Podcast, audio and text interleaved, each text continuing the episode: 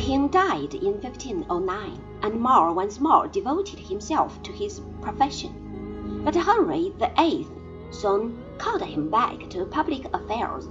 In due course, he rose to the highest office, becoming chancellor in Wolsey's stead after the latter's fall in 1529. But More did not remain in power long. He was opposed to the king's divorce from Catherine of Aragon, and resigned his office in 1532. He provoked the king's active displeasure by refusing to accept an invitation to the coronation of Anne Boleyn. When in 1534 the Act of Supremacy established the king as the head of the new church, More would not take the oath.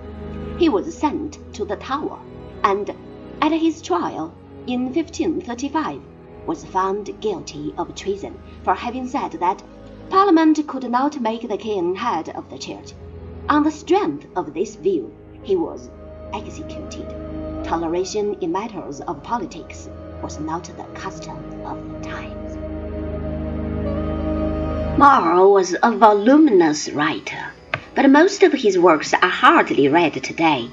His fame rests entirely on a political fantasy best known under the title of Utopia.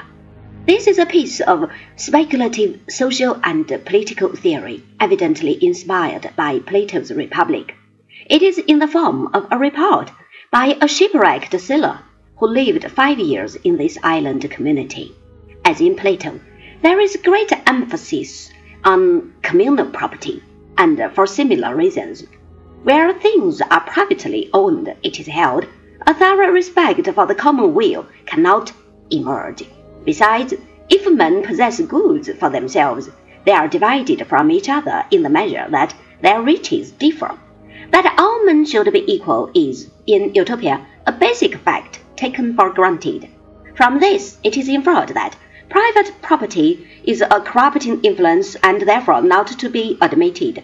When their visitor tells the Utopians about Christianity, it appeals to them mainly for the communist streak in its teaching concerning property.